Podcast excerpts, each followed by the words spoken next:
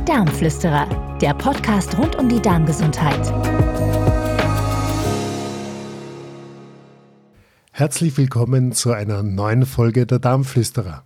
Sehr geehrte Damen und Herren, ich darf heute wieder den praktischen Arzt, Facharzt für Naturheilverfahren und Tropenmediziner aus dem schönen Überlingen, Dr. Adrian Schulte bei uns willkommen heißen. Dr. Schulte ist seit über 28 Jahren ein begeisterter Meierarzt und leitet im Moment ein FX Meier Zentrum am Bodensee.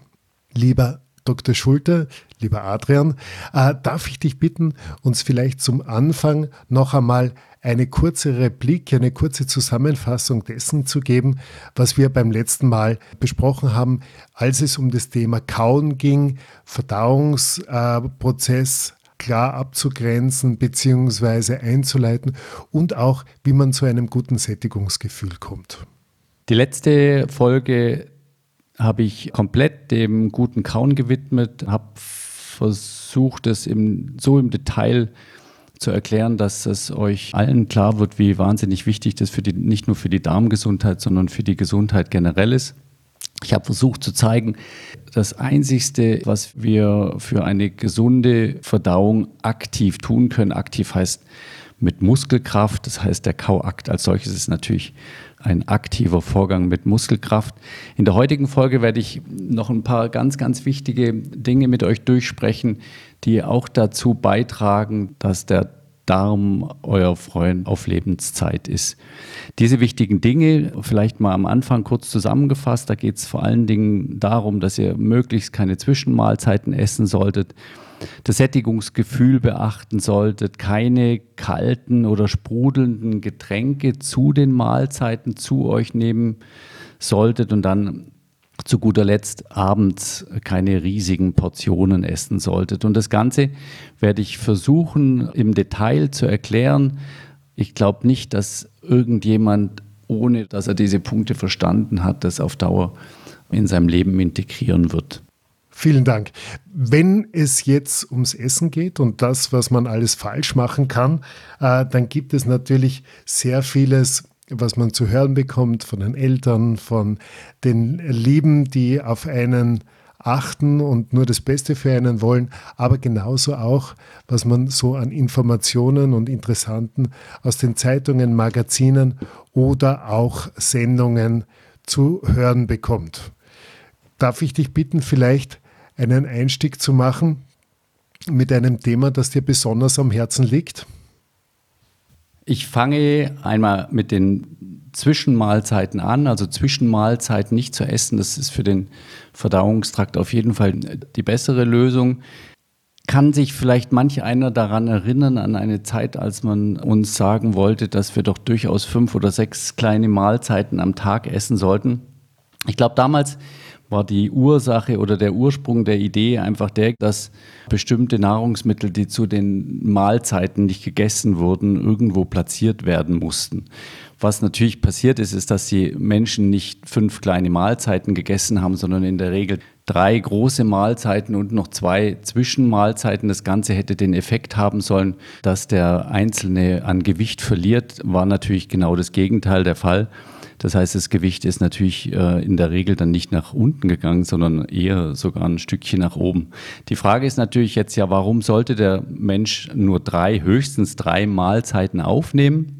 Das hat ganz einfach damit zu tun, dass wenn ihr eine, eine, Mahlzeit aufnehmt und esst, dass es natürlich eine bestimmte Zeit braucht, bis die verdaut ist. Ne? Das heißt also, die, kommt, die Speise kommt erstmal in den Magen. Wenn ihr ganz gut gekaut habt, dann ist die Magenpassagezeit so bei 30 Minuten. Wenn ihr vielleicht nicht ganz so gut gekaut habt, dann bei einer Stunde. Und wenn ihr ganz schlecht gekaut habt, was ihr natürlich gar nicht tun solltet, bei mehreren Stunden. Dann wird die Speise weiter befördert in den, in den Dünndarm. Im Dünndarm dauert normalerweise die Verdauung auch noch mal gut anderthalb bis zwei Stunden. Wenn ihr das alles dann zusammenrechnet, dann würdet ihr sehen, dass wenn ihr zwei Stunden nach einer Mahlzeit schon wieder am Essen seid, dass die Verdauung eigentlich gar nicht abgeschlossen ist. Was vor allen Dingen eben nicht abgeschlossen ist, ist die Selbstreinigung des Darms, die sich, in, die sich an einen kompletten Verdauungsgang anschließt. Das heißt also, wenn ihr jetzt alles verdaut habt, schließt sich eine Selbstreinigung an, die vor allen Dingen dazu führt, dass im Dünndarm Keime, die sich da vielleicht einnisten wollten, weiter befördert werden, weggespült werden. Das ist ein richtiger Reinigungsvorgang. Wenn ich in dieser Zeit oder kurz davor schon wieder anfange zu essen, dann beginnt der gesamte Ablauf wieder von neuem. Das heißt, es läuft nicht alles parallel. Das heißt, um diesen Reinigungsvorgang wirklich ablaufen zu lassen, müsst ihr mindestens dreieinhalb, besser vier Stunden nach einer Mahlzeit, die ihr gut gekaut habt, das Essen bleiben lassen. Ansonsten kommt es auf Dauer, gerade wenn ihr das immer wieder macht oder vielleicht sogar ständig macht, kommt es nie mehr zu einer Reinigung des Dünndarms in Folge dann zu einer Fehlbesiedlung. Die Fehlbesiedlung wiederum würde dazu führen, dass ihr, dass ihr nicht mehr richtig verdaut und dass ihr die Keime im Dickdarm vor allen Dingen, aber dann eventuell eben auch schon im Dünndarm vermehrt füttert, dass wieder Gifte frei werden, die euch belasten. Also aus dem Grund immer schauen, dass, äh, dass ihr wenigstens dreieinhalb bis vier Stunden nach einer Mahlzeit wirklich nur trinkt und, nicht, äh, und nichts esst. Es ist also ganz klar, dass der Darm Zeit braucht, um diesen Reinigungsvorgang abzuschließen. Gibt es da eine Möglichkeit für uns, das gefühlsmäßig zu erfassen? Wann wissen wir Bescheid? Wann können wir uns trauen? Wann ist es wieder so weit, dass ich mich ohne Risiko an die nächste Mahlzeit heranwagen darf.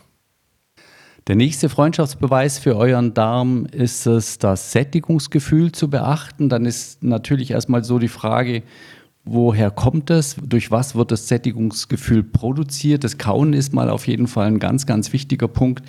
Das habt ihr, wenn ihr seit dem letzten Podcast fleißig gekaut habt, gemerkt, dass da irgendwann ein richtig gutes, angenehmes Sättigungsgefühl kommt. Das Kauen macht satt und Fette machen satt.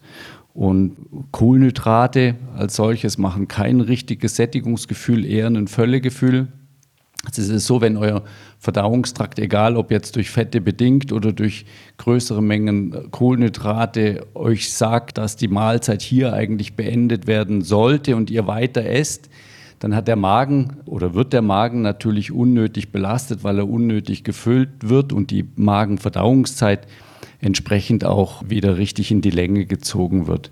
Das heißt auch die, die Zeit bis zur nächsten Speise müsste dann wieder noch länger sein, was in der Regel nicht ist. Deswegen einfach gut kauen, immer ausreichend Fette bei den Mahlzeiten dabei haben, weil die ein gutes und lang anhaltendes Sättigungsgefühl vermitteln. Und dann, sobald ein leichtes Sättigungsgefühl da ist, wirklich aufhören zu essen.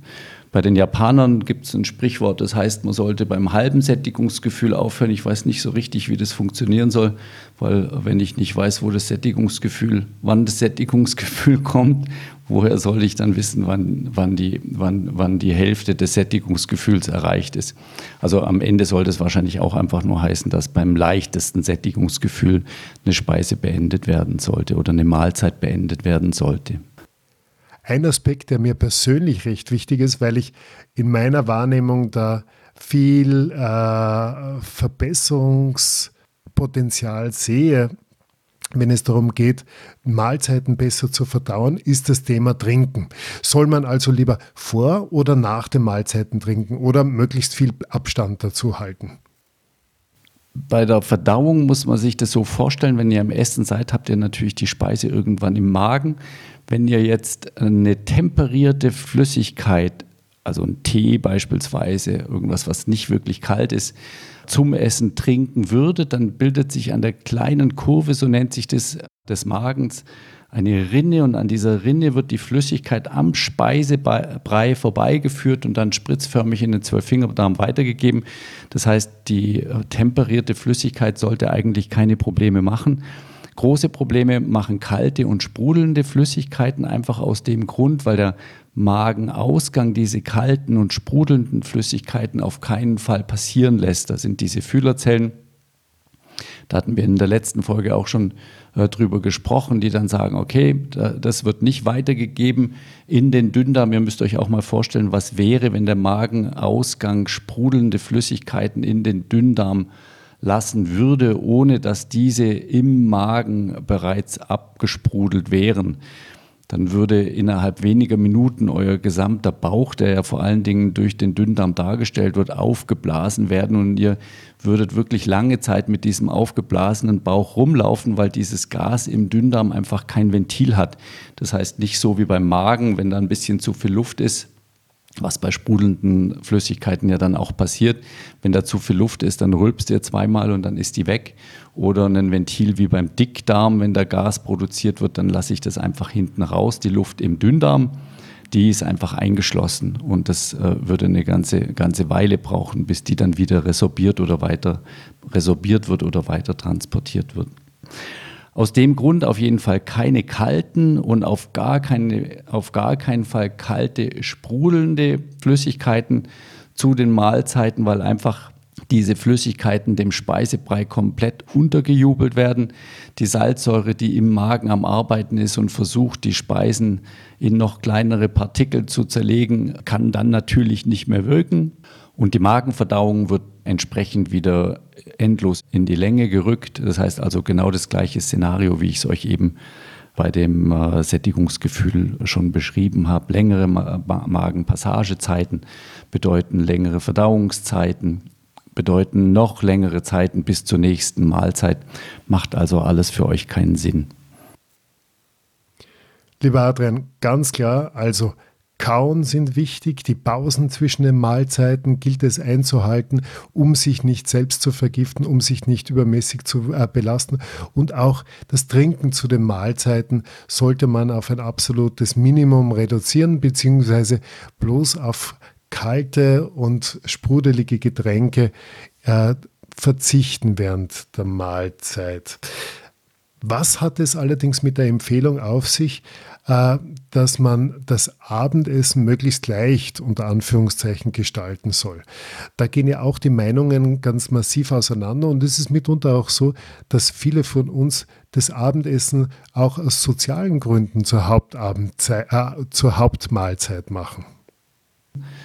Ich denke mal, ihr kennt die Sprichwörter aus den verschiedenen Kulturkreisen.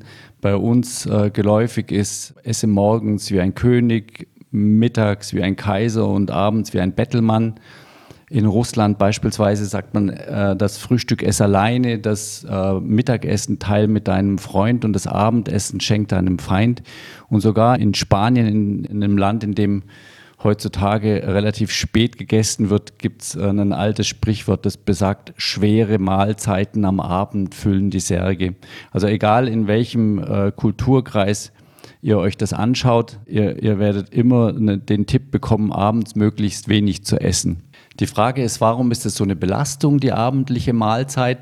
Dazu müsst ihr wissen, der Verdauungstrakt ist so fit, wie ihr seid. Das heißt, wenn ihr jetzt morgens aufsteht, den ganzen Tag bei der Arbeit seid, vielleicht zehn oder zwölf Stunden unterwegs, dann kommt ihr müde, energetisch, ähm, vielleicht sogar schon am Boden nach Hause und esst dann um 19, 20 Uhr eine wirklich große Abendmahlzeit, dann ist der Verdauungstrakt im gleichen Leistungs- oder kann das gleiche Leistungsniveau aufbringen, wie ihr das könnt, nämlich ein relativ niedriges. Das heißt, er wird Schwierigkeiten haben, auch nur einen Teil von diesem Abendessen tatsächlich zu verdauen. In der Folge ist es so, das liegt euch im Magen. Wenn euch diese schwere Speise die ganze Nacht im Magen liegt, auch wenn ihr euch dann ins Bett begebt, dann ist es so die tiefe Atmung, die äh, letztendlich dafür verantwortlich ist, dass der Parasympathikus, das ist dieser Teil des selbstständigen Nervensystems, das ähm, in der Nacht zur Regeneration beiträgt und zur Heilung, dass diese tiefe Atmung, die ihr dafür braucht, bei einem vollen Magen einfach nicht in diesem, in, in, in dem nötigen Ausmaß äh, äh möglich ist. Aus dem Grund auf keinen Fall den Magen vollpacken, bevor ihr euch ins Bett legt. Ganz anders würde das natürlich ausschauen, wenn ihr beispielsweise mittags die Möglichkeit hättet, äh, Siesta zu machen, was in der Regel nur im Urlaub möglich ist bei den meisten. Das heißt, wenn man sich dann irgendwo ähm, eine Stunde oder sogar zwei Stunden hinlegen kann, wird die Verdauungsenergie in der Zeit natürlich wieder so ein bisschen aufgeladen und dann ist auch eine Mahlzeit um sieben oder acht Uhr sicherlich eine gut verdauliche Mahlzeit. Also erinnert euch in Zukunft, je müder ihr seid, desto weniger oder desto kleiner sollte die Speise sein, desto weniger solltet ihr essen. Hat wirklich mit eurem Müdigkeitszustand zu tun. Wenn ihr am Abend noch so richtig fit seid und eine lange Siesta gemacht habt, dann schaut das alles natürlich ein bisschen anders aus. Wow, das sind ja wirklich gute Gründe, dass man versuchen sollte, den Darm sich zum Freund zu machen und ein bisschen achtsam mit ihm umzugehen.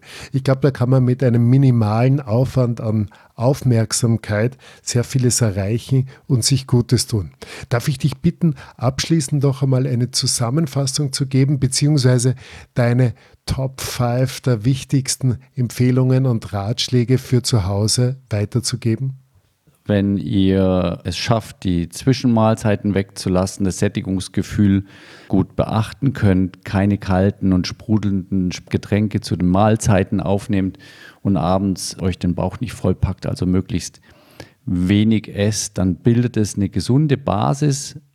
Diese gesunde Basis gibt euch genug Stabilität, dass wenn dann mal was schief geht, das heißt, wenn das dann halt mal nicht klappt, irgendwann mal doch ein sprudelndes Getränk zum Essen getrunken wird, ein kaltes, oder man abends dann doch mal gesellschaftlich unterwegs ist und eine größere Portion ist, dass genügend Stabilität da ist, dass das ein Verdauungstrakt nicht gleich äh, aus, aus seiner Gesundheit rausschmeißt. Wenn ihr das alles halbwegs hinbekommt, wird euer Darm zu einem treuen Freund für, für ein langes und gesundes Leben. Und ich denke, das ist zu schaffen. Liebe Zuhörerinnen und liebe Zuhörer, ich hoffe, Sie hatten genauso viel Freude beim Zuhören des Gespräches mit Herrn Dr. Adrian Schulte. Lieber Adrian, vielen Dank für die heutige Podcast-Folge. Wir sind schon gespannt und äh, voll der Vorfreude, was wir in zwei Wochen zusammen besprechen werden, wie, welche Themen wir mit Ihnen erörtern dürfen. Bitte zögern Sie nicht, uns bei Facebook oder auch auf Instagram zu folgen, beziehungsweise finden Sie uns auf unserer Homepage der Internationalen Gesellschaft der Meierärzte und können dort ganz unkompliziert eruieren, wer und wo die für Sie nächstgelegenen Darmflüsterer, die Expertinnen und Experten für Darmgesundheit und ein ganzheitliches diagnostisches und therapeutisches Verständnis zu finden sind. Wir freuen uns auf ein Wiederhören und ich wünsche Ihnen alles Gute und viel Gesundheit. Ihre Darmflüsterer. Die Darmflüsterer, der Podcast rund um die Darmgesundheit.